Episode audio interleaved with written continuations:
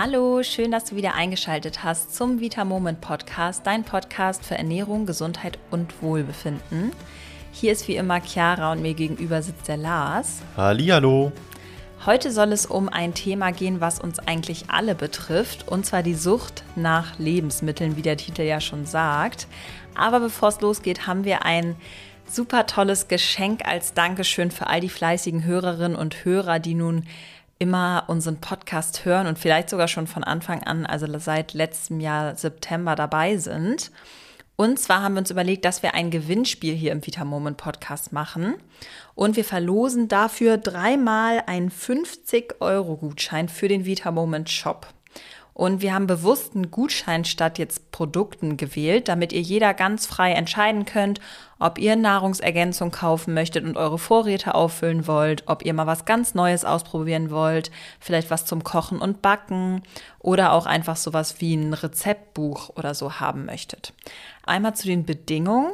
Das Gewinnspiel wird von heute an genau eine Woche gehen, also bis zum 9. Mai um 11.30 Uhr. Und die Teilnahmebedingungen findet ihr in den Shownotes verlinkt. Die Teilnahme ist natürlich erst ab 18 erlaubt.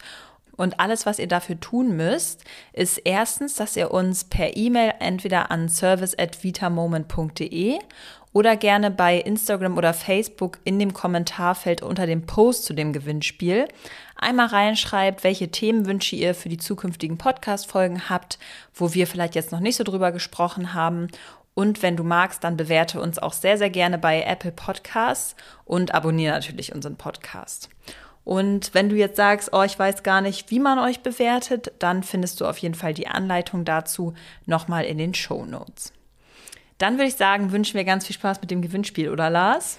Ja, und natürlich auch ganz, ganz viel Glück. Ich glaube, mit den 50 Euro lässt sich doch gesundheitlich schon einiges drehen. Okay, dann würde ich sagen, los geht's mit der Folge.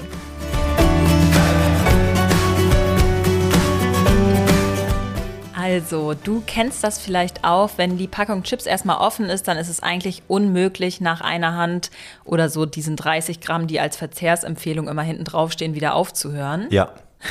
das kennst du auch, ne? Ja, ich kenne das tatsächlich auch sehr, sehr gut. Und auch die Tafel Schokolade ist irgendwie dann doch immer schneller weggeputzt, als man denkt. Und bei Gemüse hat man dieses suchtähnliche Verhalten, sage ich mal, komischerweise so gar nicht. Aber woran liegt das denn eigentlich? Der Frage gehen wir heute auf den Grund und ähm, dafür haben wir uns eine Studie rausgesucht. Und zwar zeigen Studien generell, dass sich eine Abhängigkeit von bestimmten Lebensmitteln ähnlich äußert wie andere Süchte. Also man ist jetzt entweder gar nicht mehr oder nur noch sehr, sehr schwer in der Lage zu kontrollieren, ob man jetzt die ganze Packung Chips auf ist oder nach ein paar Chips sagt, okay, ich habe jetzt genug, ich lege die Tüte jetzt wieder weg. Die Frage ist, wie wird denn überhaupt die Sucht von oder nach Lebensmitteln gemessen, Lars? Das klingt ja erstmal irgendwie total abstrakt. Ja, also in einer US-Studie wurde dafür die sogenannte Yale Food Addiction Scale verwendet. Und in der Studie war es so, dass über 500 Personen teilgenommen haben. Die haben dann eine Liste mit Lebensmitteln bekommen. Und auf dieser Liste mussten sie von 1 bis 7 bewerten, wie süchtig sie danach sind. Eins war quasi gar nicht süchtig machend und sieben so, dass ich jetzt gar nicht davon ablassen kann, also sehr süchtig machend. Und in dieser Studie hat sich ergeben, dass über 92 Prozent der Teilnehmerinnen ein suchtähnliches Verhalten zeigten. Das bedeutet, wir können alle davon ausgehen, dass wir höchstwahrscheinlich bestimmte Lebensmittel haben, denen wir kaum widerstehen können. Absolut verrückt, muss ich sagen. Aber ja, das kann ich auf jeden Fall, glaube ich, so unterschreiben. Auch in meinem Freundes- und Bekanntenkreis, da hat jeder so seine Schwachstelle. Wie kommt denn überhaupt die Sucht nach bestimmten Lebensmitteln zustande, Lars? Ja, was mich immer total stört, sind so Floskeln wie, ja, du musst ja einfach nur mit Willenskraft dagegen arbeiten oder das ist einfach nur Disziplin, das dann nicht zu essen. Aber so einfach ist es natürlich nicht. Klar, damit können wir sicherlich viel erreichen. Aber wie es bei anderen Süchten ist, sind es eben hauptsächlich biochemische Prozesse im Körper, zusätzlich dann natürlich auch noch psychische Faktoren, die einfach die Treiber sind. Spannend ist ja, wenn wir uns mal anschauen, nach was wir süchtig sind. Das hast du gerade schon so ein bisschen gesagt, Chiara. Das sind nämlich in der Regel stark verarbeitete Lebensmittel. Oder jedenfalls welche, die stark aromatisiert sind, voll mit Geschmacksverstärkern, sehr gesalzen oder stark gezuckert, eine gute Portion Fett haben oder Zucker. Und das Ganze trifft auf so Klassiker zu wie Chips, Pizza und Kekse. Ich jedenfalls habe noch nie jemanden getroffen, der nach Brokkoli oder so süchtig war. Selten. Ja. Ja, und gerade da wird ja logischerweise dann auch genau mit diesen Geschmacksvorlieben von uns Verbrauchern gespielt. Sowas wie super herzhaft oder extrem süß. Dann soll es noch schön cremig sein bei zum Beispiel Eis oder knusprig wie bei Pizza und Chips. Zart schmelzend wie bei Schokolade. Und genau danach werden ja quasi diese Produkte eigentlich auch ausgerichtet, dass sie uns perfekt schmecken und zusagen. Und dann kommen wir jetzt aber auch mal zum spannendsten Teil. Welche Lebensmittel machen denn laut dieser Studie besonders süchtig? Ja, so ein paar habe ich gerade schon genannt. An der allerersten Stelle kann man sich vielleicht denken, so ein bisschen, ist die Pizza. Tatsächlich macht Pizza laut dieser Studie am allersüchtigsten. Danach kommen dann Schokolade, Chips, Kekse, Eiscreme, Pommes, Cheeseburger, Softdrinks, natürlich gezuckert, Kuchen, Käse, Schinken, Brathähnchen und viele weitere. Das Problem ist jetzt natürlich, klar, ich glaube, das ist allen aufgefallen, das sind halt einfach stark verarbeitete Lebensmittel. Und häufig sind eben auch Rohstoffe und Makronährstoffe enthalten, die einen starken Einfluss auf unseren Blutzuckerspiegel haben. Das bedeutet, selbst wenn diese Lebensmittel häufig sehr viele Kalorien haben, machen die häufig einfach nur super schlecht satt oder nur super kurz satt. Das ist nicht nur ein Problem dann beim Zunehmen, sondern ist auch einfach ungesund, wenn wir immer diese Blutzuckerachterbahn haben. Denn dadurch entsteht halt wieder Heißhunger und wenn ich den dann wieder mit Chips, Keksen und Co. versuche zu stillen, dann entsteht wieder genau der gleiche Teufelskreislauf. Was dabei auf jeden Fall ganz gut helfen kann, sind bittere Lebensmittel. Denn es ist bei uns Menschen so, dass dieser bittere Geschmack dazu führt, dass wir in der Regel weniger Lust haben, jetzt noch großartig weiter zu essen. Ja, das klingt auf jeden Fall logisch. Mir hilft es auf jeden Fall auch immer, da dann so einen bitteren Geschmack zu haben. Das glaubt man gar nicht, bevor man es nicht probiert hat, aber das hilft tatsächlich, kann ich euch nur mal als Tipp mitgeben. Und sag mal, woher kommt denn überhaupt dieser extreme Drang, diese Lebensmittel zu essen? Also außer dass die Lebensmittel jetzt natürlich besonders gut auf unsere Geschmackssinne abgezielt werden, da muss es doch wie bei eigentlich allen anderen Sachen auch so einen evolutionären Grund geben, oder Lars? Ja, da hast du vollkommen recht. Das ist natürlich der Fall, weil unser Körper einfach sehr, sehr schlau ist. Der Körper, der will eigentlich immer nur das Beste für uns.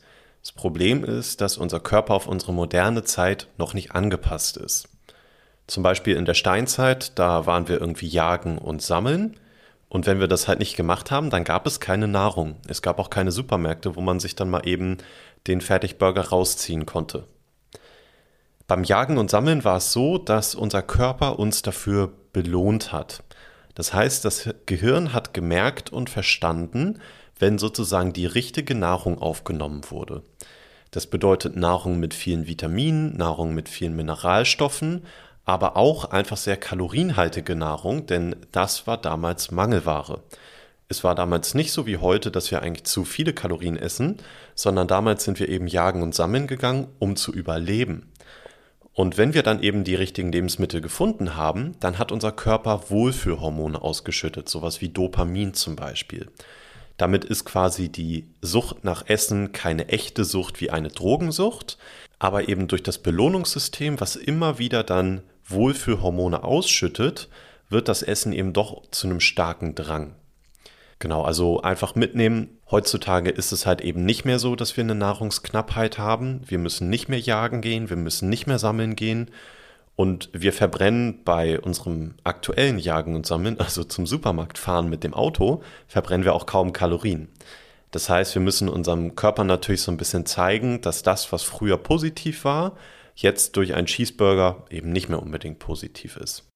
Welche Lebensmittel sollte man denn dann mehr in den Speiseplan mit aufnehmen, weil sie nicht so wirklich süchtig machen? Wahrscheinlich ja Gemüse, sage ich mal.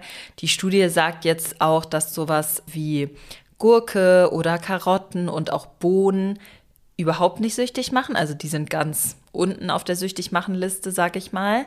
Wie geht es denn dann weiter, Lars? Was sind noch Lebensmittel, die uns nicht wirklich so anfixen? Ja, wenn du jetzt gerade hier zuhörst, dann kannst du ja mal überlegen, was so Lebensmittel sind, nach denen eigentlich niemand süchtig ist. Da fällt dir wahrscheinlich sofort ein, das sind eigentlich alles unverarbeitete Lebensmittel. Sowas wie diverse Gemüsesorten, einige Obstsorten, also ich sag mal ein paar Beispiele. Äpfel, Naturreis, Brokkoli, Bananen, Lachs, Mais, Erdbeeren, Wasser logischerweise, Cracker, also Mais- oder Reiswaffeln und generell auch magere Eiweißsorten, Eier und Nüsse. Das sind Sachen, die haben einfach ein sehr geringes Potenzial, dass ich danach süchtig werde. Ich kenne jedenfalls auch niemanden, der süchtig nach Eiern oder nach Hühnchenfleisch oder so ist. Einfach weil da eben die Faktoren, die süchtig machen, also Geschmacksverstärker, super viel Fett, super viel Zucker, super viel Salz oder andere Stoffe nicht enthalten sind.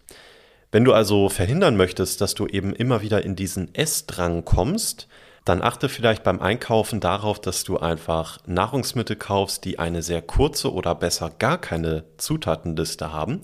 Denn diese Lebensmittel, da kannst du relativ sicher sein, machen im Zweifel deutlich weniger oder gar nicht süchtig. Ansonsten, falls du leichter als du denkst kennst, dann weißt du eigentlich, was wir empfehlen.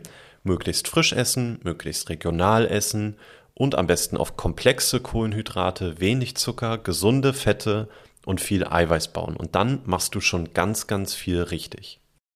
Ja, genau. Und außerdem könnt ihr, falls ihr da auf der Suche nach gesunden Rezepten seid, entweder mal in unserer Rezeptdatenbank vorbeischauen. Die ist ganz kostenfrei und ihr könnt euch einfach mal ein paar Rezepte rausnehmen und die vielleicht mal nachmachen. Den Link findet ihr in der Folgenbeschreibung und natürlich auch immer gerne bei Facebook und Instagram. Da gibt es auch ganz oft leckere Rezepte. Ganz wichtig ist natürlich, wenn du das Gefühl hast, dass du unter einer wirklich ernsten Esssucht leidest, dann solltest du dir unbedingt einen Arzt oder Therapeuten zu Rate ziehen. Damit ist nämlich überhaupt nicht zu spaßen. Und darauf soll das Thema jetzt auch nicht abzielen, sondern eher, ja, sage ich mal, auf diese noch normale Sucht nach diesen Lebensmitteln, aber natürlich keine ernsthafte Esssucht. Das war es dann auch schon für diese Woche. Wir wünschen ganz, ganz viel Spaß mit dem Gewinnspiel. Mach auf jeden Fall mit. Die Chance ist bestimmt gut, dass du einen der Gutscheine absahnst. Wir danken euch auf jeden Fall hier auch nochmal, dass ihr fleißig den Podcast hört, dass ihr uns weiterempfehlt, dass ihr uns bewertet. Das bedeutet uns sehr viel und motiviert uns auch sehr. Ähm, ja, und dann würde ich sagen, schön, dass ihr mit dabei seid und bis zum nächsten Mal. Lars, du hast das Schlusswort. Ja, von mir auch nur einfach nochmal ganz, ganz viel Glück. Wenn du nicht mehr genau weißt, wie du mitmachst beim Gewinnspiel, scroll einfach nochmal nach vorne hier beim Podcast. Und vielleicht bist du ja eine der glücklichen Personen, die dann eben den 50-Euro-Gutschein gewinnt. Bis dann. Tschüss. Tschüss.